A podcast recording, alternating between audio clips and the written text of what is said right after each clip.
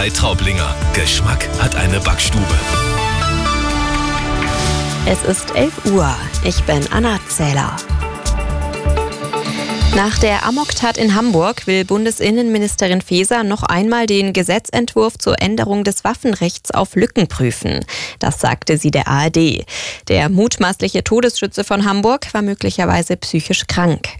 Eine dieser Lücken könnte zum Beispiel die aktuelle Regelung sein, dass in Deutschland nur unter 25-Jährige ein psychologisches Gutachten vorlegen müssen, wenn sie einen Waffenschein haben wollen. Diesen Punkt könnte Faeser also noch korrigieren in ihrem Entwurf. Allerdings so einfach ist das gar nicht, gibt auch die Ministerin offen zu, denn die Behörden seien untereinander nicht gut genug vernetzt.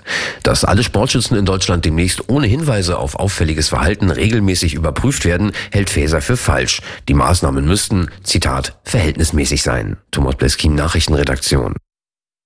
Der mutmaßliche Geiselnehmer in Karlsruhe hat nach Angaben der Polizei allein gehandelt. Der Verdacht, dass er eine Mittäterin gehabt haben könnte, habe sich nicht bestätigt, sagte ein Sprecher. Der Verdächtige habe bei der Tat gestern in einer Karlsruher Apotheke eine Schreckschusswaffe bei sich gehabt. Er soll laut Polizei mehrere Geiseln fast fünf Stunden lang in seiner Gewalt gehabt haben. Verletzt wurde nach ersten Erkenntnissen niemand. Die Gewerkschaft Verdi hat für diesen Montag zu einem Warnstreik am Berliner Flughafen BER aufgerufen. Es sei mit längeren Wartezeiten und Flugausfällen zu rechnen, teilte Verdi mit. Die Gewerkschaft fordert unter anderem höhere Nacht-, Wochenend- und Feiertagszuschläge für die Luftsicherheitsbeschäftigten.